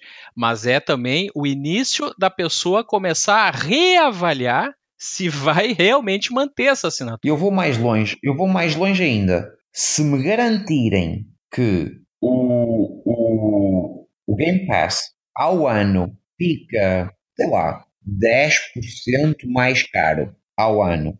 Eu tenho acesso a jogos com Season Pass incluído e não tenho que lidar com a palhaçada dessas loot boxes, foi um, um, um flagelo, foi uma tragédia. Se isso nunca mais aparecer no mercado, eu pago de bom grado 10% a mais.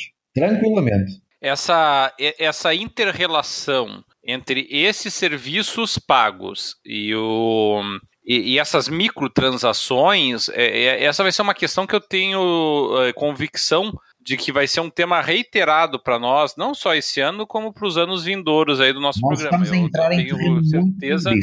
É, eu tenho certeza que a gente vai, vai voltar a esse tema várias vezes, porque esse tema voltará várias vezes, tá? É, não sai, né? É, não é, e vamos, pensar, vamos pegar o DW, tá? O nosso que, que, que, atua na área, que produz software.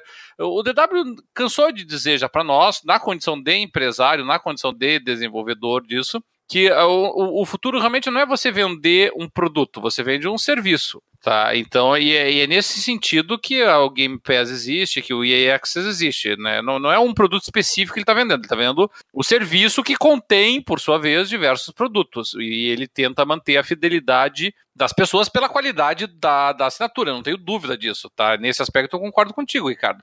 Só que o problema é, é você começa a olhar o teu cartão de crédito, aí você lança lá, você tem é, Live Gold caindo, tudo bem, é uma vez por ano, beleza, mas mas tá caindo. Você tem lá PSN, eh, PSN caindo. Aí você tem EA Access caindo. Aí você tem eh, Microsoft Game Pass caindo, e você tem Netflix caindo, e você tem é, Crackle caindo, e você tem, enfim. E aí você começa a é microtransações é caindo, e, e DLC, é, DLC não, não tem o Crackle Premium, né, que tem que pagar. E tem o... Crunchyroll e não sei o que. É, aí você tem Fox Premium, não sei o que. Então você começa a pagar uma quantidade de serviços tão grande que chega uma hora estonteia. Você já não sabe mais assim o que, que você está pagando exatamente, qual é o DLC que você está pagando, e já começa a entrar microtransação no meio do caminho. E aí a, Isso a, me incomoda. a economia do negócio fica complexa, né? É, isso me incomoda profundamente. Isso é uma questão que me incomoda profundamente. Você começar a atrelar serviços aos determinados jogos. Aí tem os DLCs. Aí você deixa de assinar o serviço, por exemplo. E como é que ficam os DLCs comprados? Quer dizer, é, é, uma, é uma equação complicada de, de, de estudar. Não, e, e é o que eu fiz. Chegou o momento, eu também já fiz assinatura de serviço de revista eletrônica, uma série de coisas. Só chega um ponto, você olha o cartão, peraí, cara, isso tá demais. E eu comecei a cortar. Não, então esse aqui eu vou cancelar que eu já estou vendo que eu não estou aproveitando. Outro mês, ó, esse aqui também já estou vendo. E uma hora você se dá conta que não está legal e você escolhe qual que você vai manter e qual que você não vai. E daí que vai entrar a opção da empresa. Que é, ela, em que lista que ela quer ficar? Ela quer ficar na lista que eu vou manter ou na lista que eu vou cortar? Tá? Então, é, por isso que eu digo, pode acontecer. E, e talvez uh, uh, perder a minha assinatura, pode, pode ser que na ponta do lápis vai valer a pena para a empresa, entendeu? Ah, eu perdi a do Ricardo, mas os outros, uh, os outros tantos que ficaram valeu a pena financeiramente. Ok, mas a minha vai perder. Mas olha, nós já estamos a ver isso atualmente com o Game Pass exatamente conforme ele está. E eu dou-vos um exemplo flagrante. O Halo 5 está no Game Pass e continua com aquela porcaria daquelas cartas pagas à parte. Não, não, mas eu nunca comprei cartinha daquilo lá. Pronto, isso, isso tem de acabar. Isso tem de acabar. Você, no, no, caso específico do Halo 5, Assassin, você sentiu aquilo ali, você sentiu obrigado, assim, muito empurrado para comprar aquelas cartas? Eu não, até porque eu não ligo muito a Halo por isso. Mas, para bem do serviço, para bem do serviço, eu, eu penso que, que esse sistema uh, em paralelo, uh, Game Pass com Season Pass da vida e Deluxe Edition da vida e, e, e loot boxes e comprar cartinhas, isso tem de acabar. Isso tem de vir agregado no pagamento mensal do Game Pass e mais nada. Porque senão nós estamos a pagar o Game Pass, estamos a pagar o jogo, estamos a pagar a loot box, nós não sabemos o que estamos a pagar. Eu entendo que inicialmente, eu, eu entendo que inicialmente elas tenham de andar juntas, até porque o Halo 5, por exemplo, o, foi o exemplo que eu dei, o Halo 5, ele já estava feito, é, é, já era, já era um jogo lançado, foi lançado assim. Então eu compreendo que exista as duas situações em simultâneo. Mas agora, daqui para a frente, o, o Forza 8 do Porto no Game Pass vai ter de ser o Gold Edition. Eu acho que não vai ser, eu acho que eles vão continuar assim, eles dão a edição standard e quem assina o Game Pass tem, tem acesso à edição standard e se quiser uh, outros conteúdos daí compra o Season Pass. Eu acho que vai ser assim que eles vão fazer. eu acho muito difícil que eles incluam no, a edição Gold ou Premium do, do jogo no, no... Olha, eu Season Pass, sinceramente, uh, tenho dúvidas se ele funciona bem em paralelo. Uma coisa que eu tenho a certeza que vai correr mal é essa porcaria dessas loot boxes e cartinhas e coisas do género isso vai correr mal. Porque o, o, consumidor ele tem de saber o que está a pagar. Ninguém paga Netflix por mês e depois, se quiser ver o making of do Altered Carbon, paga uma cartinha. Não, não existe cartinha Netflix. Então é, é um pagamento único para o conteúdo. E o conteúdo, das duas, uma, ou existe ou não existe. Agora, existir, mas depois ter de pagar mais um X. Hum, eu, eu, eu não sei se isso vai correr bem. Não sei mesmo. Porque, tal como o DW diz, nós não vendemos produtos, nós vendemos serviços. Ok, eu concordo. Mas agora, e que produto é que esse serviço vai ter? Não é? Fica a questão para discutirmos daqui a dois, três meses. Agora, eu continuo, eu continuo a achar o Game Pass uma ideia absolutamente fantástica e foi o que me fez comprar uh, a Xbox em vez da PlayStation. É, a dúvida, é, na minha opinião, vai ser essa mesmo. É, o, qual, o que nós vamos esperar do, do de, de, conteúdo do serviço? O serviço, a proposta está tá posta. Na forma como está atualmente, ela estava tá, interessante no começo, está mais interessante agora. Está cada vez mais. Como é que vai ficar daqui para frente? Só vai melhorar. É. Eu, eu tenho uma eu tenho uma, uma coisa é, daí não é o que eu acho o que eu imagino não é nada disso é um comentário a respeito de uma manifestação do Phil Spencer em relação à geração de conteúdo. Lá, ainda no passado, uh, quando tinham anunciado o Game Pass, é, ele comentou que via nesse tipo de programa uma oportunidade de financiar determinadas experiências que financeiramente eram muito arriscadas Exatamente. de você lançar num formato normal de vendas, né? Porque elas teria uma expectativa de, de, de arrecadação para bancar seu desenvolvimento, que, ficaria muito difícil e, e daí é, é ficar mais complicado investir. Então, nós estamos aguardando ainda exatamente o que vai ser, mas se espera que com uma grande quantidade de assinaturas, eles possam diluir os custos de alguns investimentos e arriscar mais. É, isso, né? é exatamente aquilo que estávamos a falar há, há pouco. É uma forma de nós dizermos à Microsoft: olha, estamos contigo, estamos juntos, mas agora uh, queremos alguém em troca. Então, é, isso é uma intenção manifesta da empresa e agora vamos ver os próximos capítulos para ver o que, o que isso vai gerar efetivamente. Né? Eu espero, na verdade, é, não que, que isso vá bancar AAA ou coisa assim, mas uh, talvez jogos de, de, médio investimento, quem sabe, talvez até esses tipos de, de por episódios, vai saber, né? Mas não é necessário bancar AAA. Olha, basta que o Game Pass garanta a exclusão definitiva dessa porcaria dessas loot boxes e que, por exemplo, jogos como o Rhyme não tenham problemas de produção e de recomprar direitos de produção. Se, se isso for completamente erradicado, já valeu a pena. Olha, loot box eu acho que infelizmente veio para ficar, não vai ser erradicado. O que talvez melhor, o que talvez melhore nas loot box é que elas sejam menos invasivas, ou, ou tu, seja meio que obrigado a gastar dinheiro para conseguir progredir no jogo, ou, ou liberar coisas importantes do jogo. Talvez elas continuem para coisas cosméticas, para quem dá bola para essas coisas cosméticas, né? Ok, mas que não influencie, mas não podem influenciar o jogo. O jogo que o, o, Forza 8 que o Fábio Porto comprou via Game Pass não pode nunca ser influenciado de forma negativa por uma loot box que o Fábio Porto decidiu não pagar via Game Pass. Entendem? É.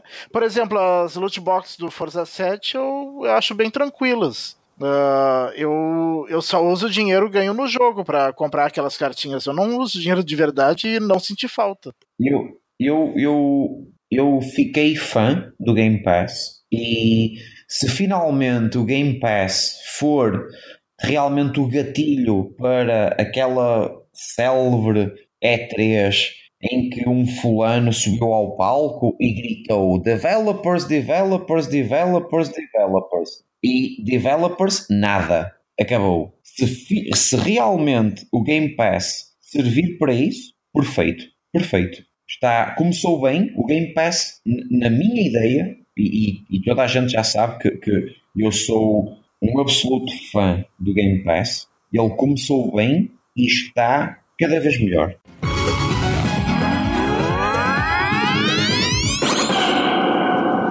Pois bem, meus amigos, e é isso aí. Acho que já discutimos bastante. Então, vamos, antes de encerrar o programa, fazer a leitura de algumas mensagens. Não recebemos e-mail, mas temos alguns comentários legais. No nosso tópico do PXB, e também na nossa página, lá no jogandopapo.com.br. Vou começar pela mensagem que foi deixada no PXB e foi escrita pelo nosso ouvinte, o Vitor HG, e está escrito assim: Fala galera do Jogando Papo, parabéns pela centésima edição e pelo excelente trabalho. Apesar de não interagir muito, e aí entre parênteses, e não escutar oito edições por dia como alguns, os acompanho desde os primórdios do Papo da Coruja. Ou melhor, vocês me acompanham em todas as viagens a trabalho ao longo desse tempo. E já virou minha rotina verificar se existe um novo episódio disponível antes de partir. Um abraço a todos e vida longa ao Jogando Papo. Muitíssimo obrigado, Vitor. E o desejo é o mesmo: vida longa ao Jogando Papo. É complicado, é difícil. A gente toma, inclusive, por exemplo, essa gravação de hoje, que foi interrompida diversas vezes por problemas de conexão meus. Eu assumo a culpa. Mas eu sei que o Dart, com seus dedinhos mágicos e o seu magnífico mouse, irão fazer uma edição excelente. Portanto, eu não me preocupo, ok? E a segunda mensagem Uh, está aqui na nossa página Jogando Papo. Aliás, são duas mensagens escritas pelo nosso ouvinte, o André Carati. E ele escreve assim: uh, Cara, me lembro do Tuga, que saudade. Sempre perguntava sobre você. Sempre perguntava sobre você, amigo. Seja bem-vindo e não suma. Bom, acho que essa situação já está resolvida, né? Porque ele voltou. Então, e a segunda mensagem dele fala assim: tomara que o, o microfone não debugue. Bora jogar e escutar o melhor podcast com Cadelin, Dark, Saci, Xandão e Portuga. Nomes sem copiar, foi como pensei que era escrito, mas acho que errei. abraço.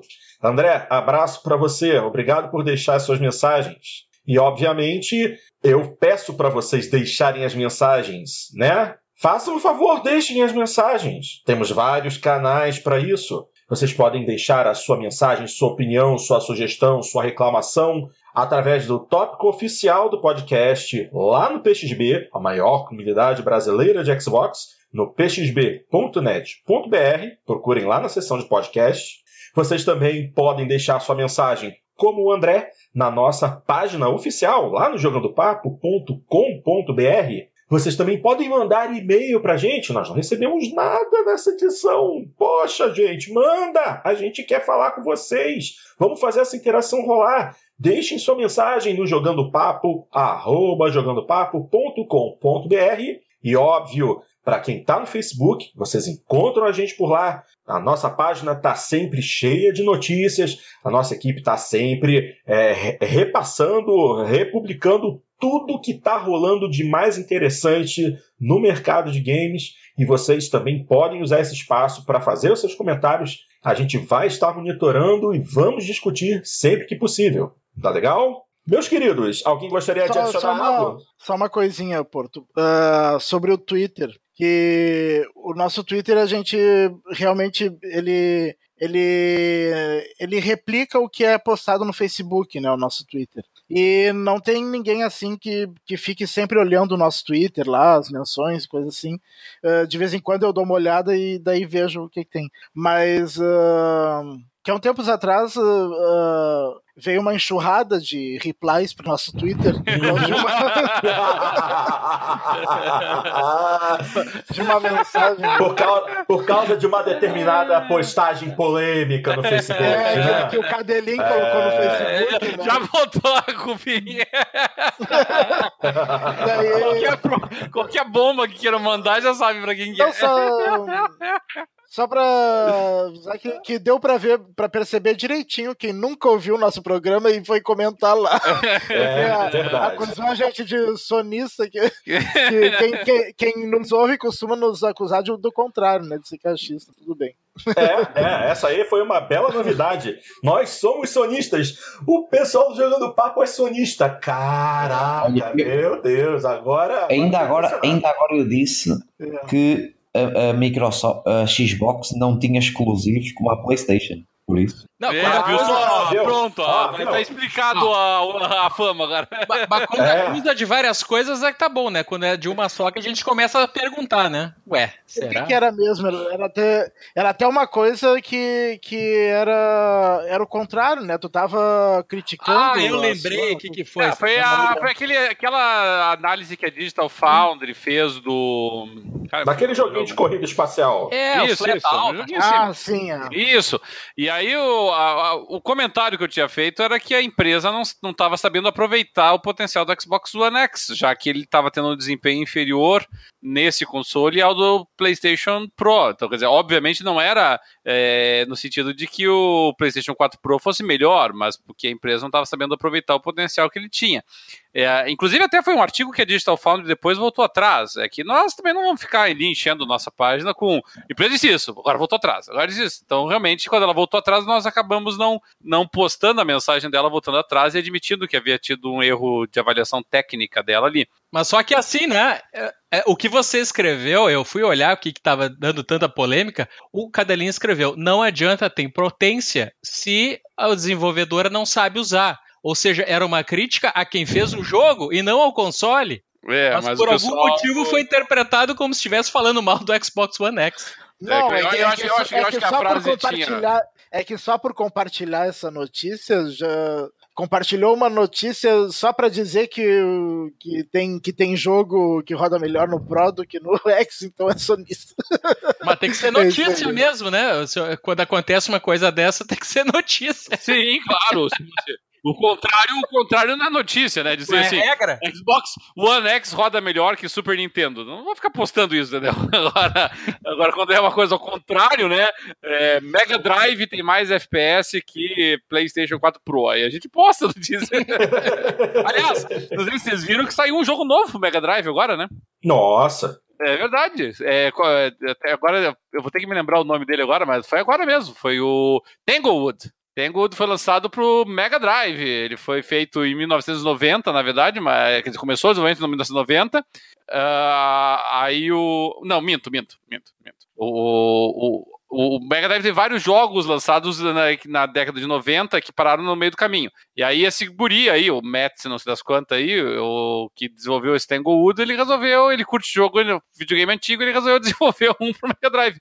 E lançou pro Mega Drive. E é bonitinho o jogo. Não, o Pier Solar, aquele RPG, não foi lançado também uns poucos anos? É, alguns anos. Esse foi que a produção foi mais antiga, esse outro não. Esse outra produção é mais, é mais nova. Ele desenvolveu o jogo usando o Mega CD e o Windows 95. mas é, mas tá disponível, ele é, tá oficialmente disponibilizado, o Tanglewood aí. Eu tenho meu Genesis ainda guardado, mano. Ah, eu descobri esse atrás, eu tava conversando com o meu personal trainer e ele é fã de. Não sei se ele tá assistindo esse, vai ouvir esse programa aqui, mas ele é, é, é, fã de videogames e ele tem vários consoles, inclusive Mega Drive, Super Nintendo, Nintendo 8 bits e tal. É um colecionador, realmente. Mas então tá. Era, era, era só isso. Era só isso. tá ótimo, então. Então, já repassamos tudo que precisava repassar. Então, finalmente chegamos ao final de mais uma edição do Jogando Papo. Muitíssimo obrigado pela audiência de vocês. Desculpem qualquer probleminha com a qualidade de áudio. É de se esperar depois de tanto vai e vem da minha conexão. E aguardamos vocês para o próximo programa, que será a nossa edição de número 102. A todos um grande abraço e até lá!